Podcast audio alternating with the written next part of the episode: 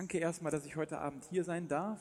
Ich habe eben noch Rausgehen aus dem Institut mit meinem Kollegen gesprochen. Er hat gesagt, Steffen, du weißt, wenn du Leute husten hörst, predigst du zu lange. Also bitte nicht husten jetzt, ja, ansonsten kriege ich Angst. Ja, das Thema liegt mir sehr am Herzen. Es ist mein Beruf. Es ist aber auch privat für mich wichtig. Heilige Schrift. Und eigentlich wollte ich jetzt auch noch ein paar Witze machen, aber momentan in dieser Woche ist wirklich nicht zum Witze machen. Und ich glaube, dass das Thema Heilige Schrift oder ähm, Missachtung, falscher Nutzen von Heiliger Schrift gerade auch dieser Woche sehr wichtig ist und alle großen, zumindest mal die großen drei monotheistischen Religionen sehr stark betrifft. Ich weiß nicht, wie das Ihnen geht. Ich kann ja mal einfach in die Runde fragen, wer von Ihnen oder wer von euch, wenn ich euch duzen darf, wer von euch hat ein Problem mit dem Ausdruck heilige Schrift? Ja, also ich auf jeden Fall. Und da ist noch einer auf meiner Seite. Dankeschön. So. Ähm, es gibt noch einen anderen Begriff, mit dem ich noch größere Probleme und Schmerzen habe. Und das sage ich als katholischer Theologe. Das ist der Ausdruck absolutes Wort Gottes. Ja, wird oft gebraucht, ist einer meines Erachtens nach der schlimmsten Begriffe oder der, die in der Theologie überhaupt in Religionen meistens missbraucht werden. So, jetzt möchte ich aber auch ein paar positive Sachen über dieses Büchlein hier, relativ kompakt, das ist nur das Neue Testament, erzählen und loswerden und mal versuchen zu definieren, was dieses Buch eigentlich ist und wie wir im 21. Jahrhundert, also lange nach der Aufklärung, seit langem haben wir die Naturwissenschaften, wie kann man mit so einem Buch überhaupt heute noch umgehen? Und ich hoffe, ich kann darauf eine Antwort finden. Diese Fragen waren natürlich ganz persönlich für mich am Anfang meines Studiums auch die Fragen, die mich beschäftigt haben. Und es sind auch noch die Fragen, wenn ich abends nach Hause gehe. Das ist also eine konstante Fragestellung, die sich bei mir ergibt. Wie kann ich aus diesem Buch irgendwas schöpfen und wie kann ich überhaupt im 21. Jahrhundert noch gläubiger Katholik sein? Haben wir doch die Naturwissenschaften und Vernunft und alle anderen Möglichkeiten. Es ist also eine konstante Fragestellung. Und dann fand ich es ganz interessant in meinem Studium herauszufinden, dass diese Fragestellung ureigens in der Bibel selber schon stattfindet. Ja, da möchte ich gleich ein bisschen drauf eingehen, euch vielleicht einmal zeigen. Also am Anfang meines Studiums standen diese Fragen. Nicht nur, wie finde ich den wahren Jesus, was ist eigentlich damals wirklich passiert, was ist wahr, großer Begriff, sondern auch, wie kann ich überhaupt noch irgendwas mit diesem Glauben anfangen im 21. Jahrhundert. Und dann habe ich im Studium angefangen, die ersten paar Semester waren hinter mir und ich habe alle möglichen Informationen bekommen. Und dann lernt man über die Geschichte der Bibel, das erste Jahrhundert nach Christus, Römer, also sehr viel Geschichte, sehr viel Literaturwissenschaft.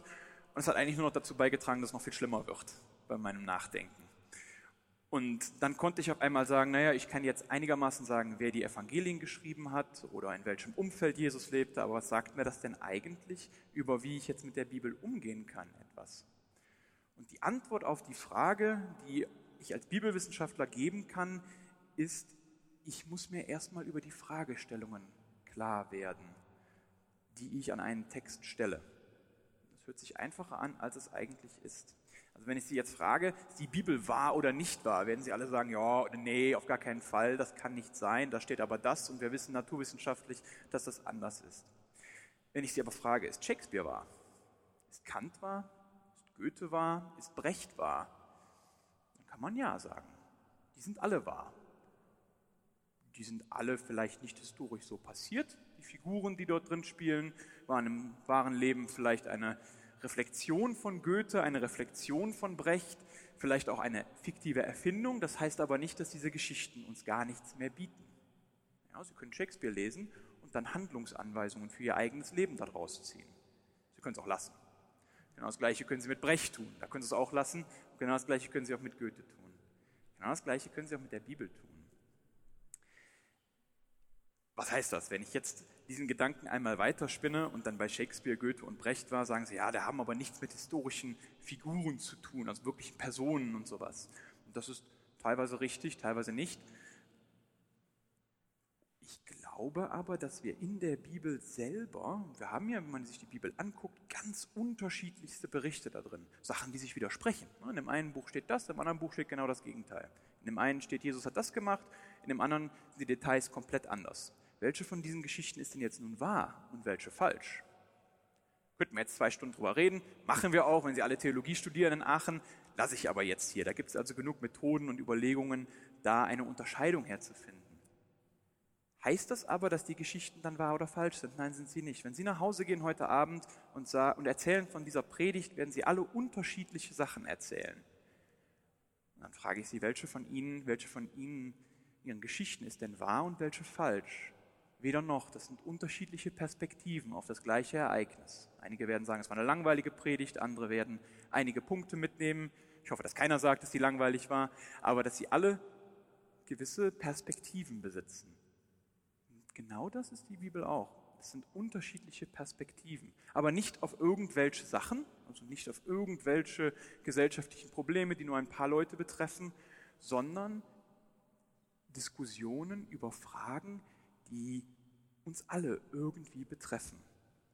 Und diese Diskussion, das ist das Interessante, finde ich, diese Diskussionsform findet sich selbst in der Bibel. So, jeder gute Gottesdienst hat natürlich auch eine Lesung aus einem Evangelium, so wurde ich auch gefragt, also habe ich auch eine Bibel mitgebracht und möchte Ihnen etwas vorlesen. Der Text wird oft benutzt, aber ich glaube, noch niemals hat ein Pastor ihn in der Weise ausgelegt oder auf dieses Detail aufmerksam gemacht, auf das ich gerne aufmerksam machen würde.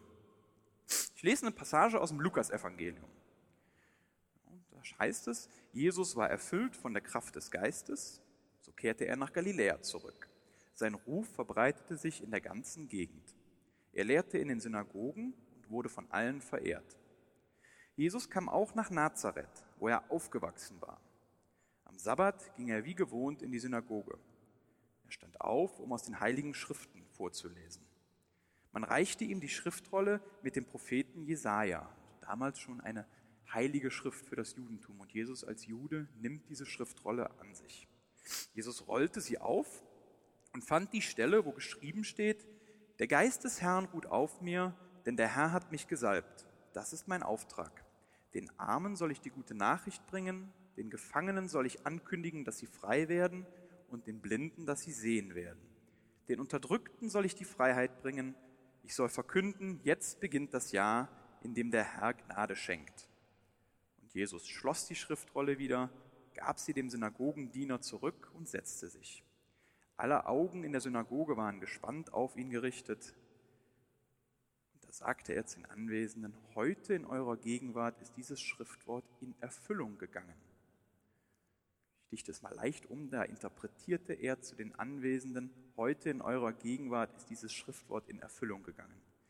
Alle spendeten ihm Beifall, sie staunten über die Botschaft von der Gnade.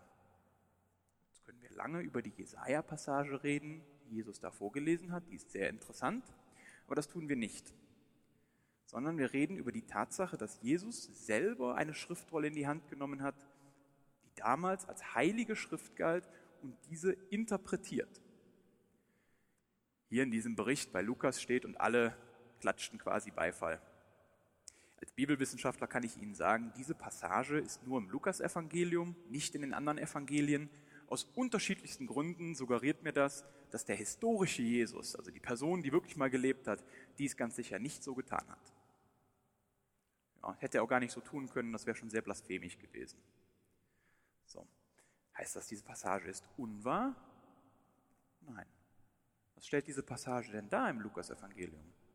Sie ist eine Diskussion. Lukas aus seiner Perspektive möchte etwas interpretieren, möchte uns eine Geschichte erzählen und uns eine Interpretation vorgeben.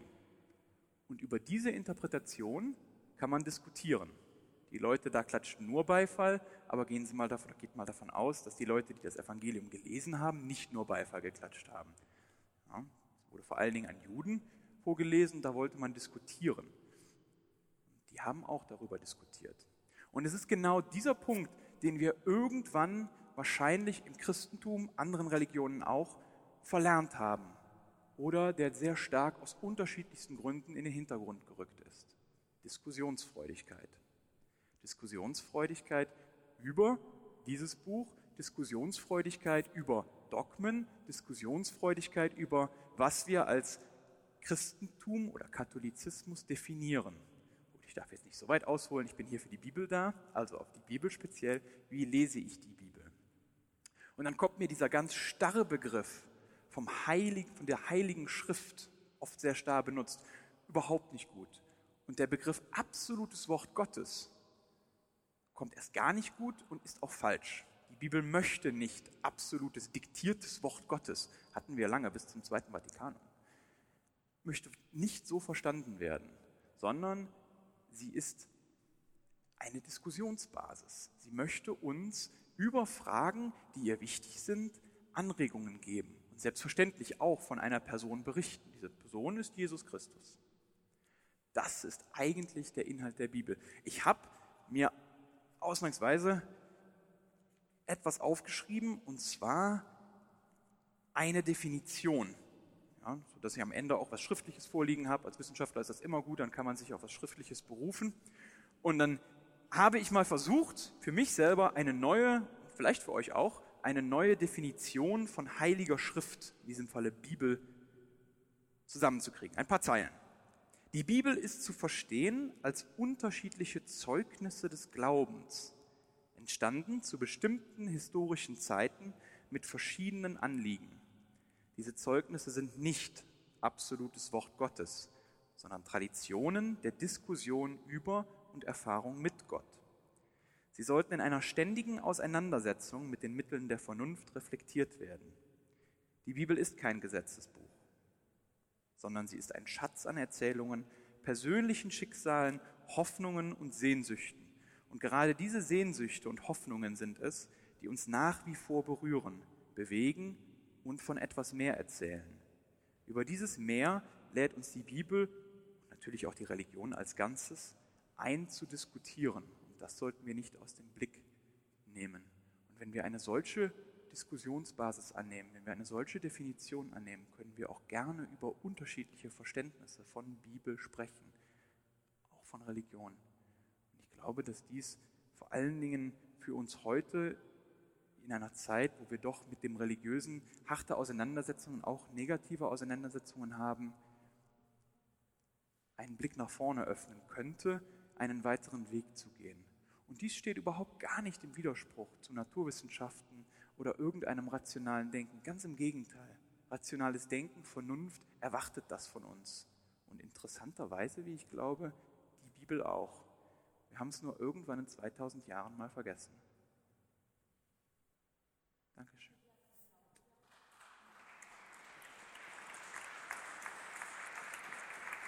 Danke.